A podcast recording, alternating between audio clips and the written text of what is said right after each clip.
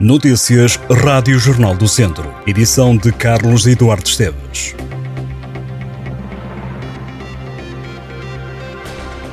Viseu assinala esta quarta-feira o seu feriado municipal. O presidente da Câmara, Fernando Ruas, vai receber o Viriato de Ouro, que lhe foi atribuído há oito anos, numa cerimónia solene que terá lugar no Teatro Viriato a partir das 11h30 da manhã.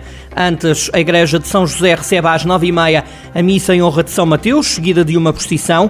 Na sessão solene do dia do município serão entregues galardões a personalidades de Viseu e funcionários da própria Câmara Municipal. Além de Fernando Ruas, vão ser distinguidos Dalila Rodrigues, António Ribeiro Carvalho, José Luís Lucena Ival, Maria Albernaz, Sérgio de Figueiredo Tavares, Real Tunel Académico Eduardo Pinto e José Cesário. Todos vão receber medalhas de mérito do município. A medalha municipal de valor e altruísmo vai ser entregue a Luís Neves de Carvalho, António Guiné, Oliveira e Santos e António Elísio Dias, que integraram a equipa que acompanhou o projeto do atual edifício do Hospital de Viseu.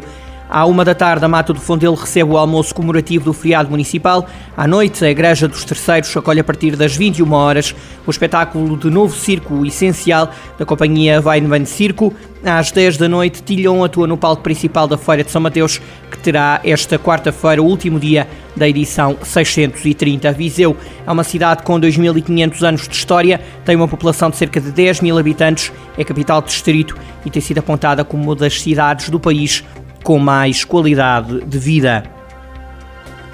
Um homem de 63 anos ficou sujeito à pulseira eletrónica e ao afastamento da vítima num raio superior a 500 metros pelo crime de violência doméstica em Rezende. O homem foi detido em flagrante. Os militares da Guarda Nacional Republicana visualizaram no interior da residência o suspeito a ameaçar e a fisicamente a esposa de 65 anos, tendo sido de imediato detido. Ficou sujeito a apresentações semanais em posto policial na área de residência e a afastar-se da vítima no raio de 500 metros com recurso à pulseira eletrónica.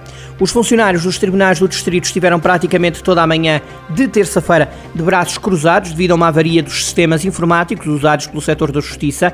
Fonte do Sindicato dos Funcionários Judiciais explicou que durante o período da manhã as pessoas estiveram impedidas de trabalhar devido à avaria, tendo a situação sido normalizada durante o dia. A questão é antiga e parece que no final do mês de outubro terá solução à vista. A iluminação do estádio do Fontelo deverá estar pronta dentro de pouco mais de um mês. A garantia foi deixada ao Jornal do Centro por Pedro Ribeiro, vereador do Desporto na Câmara de Viseu. Pedro Ribeiro diz que a causa do atraso na obra foi a falta de materiais, mas o autarca mostra-se confiante de que dentro de mês e meio tudo estará resolvido e o estádio terá iluminação plena. Esta questão tem sido o motivo pelo qual o Académico tem jogado sempre de manhã. O clube conseguiu chegar a acordo com a Liga para que, enquanto não tem iluminação de vida, possa entrar em campo com luz natural. A obra custará praticamente 380 mil euros e tem um prazo de execução de 140 dias.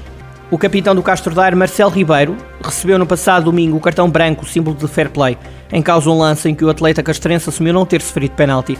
O árbitro do jogo entre Castro Daire e Machico, a contar para a primeira jornada da Série B do Campeonato de Portugal, estava hesitante entre marcar ou não o castigo máximo. O capitão do Castro Daire admitiu que não tinha havido falta merecedora de grande penalidade.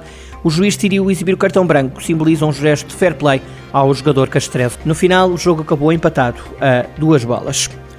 O mês mundial de Alzheimer decorre em Viseu com duas iniciativas esta semana. Esta quarta-feira, os cinemas Nós do Palácio do Gelo vão exibir o filme O Pai, pelas 4 da tarde.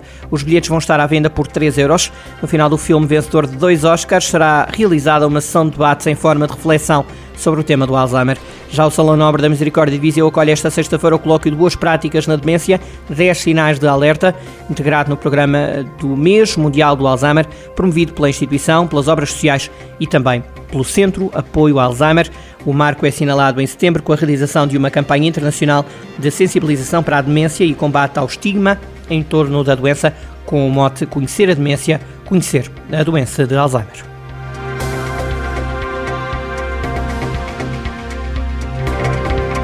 Estas e outras notícias em jornaldocentro.pt.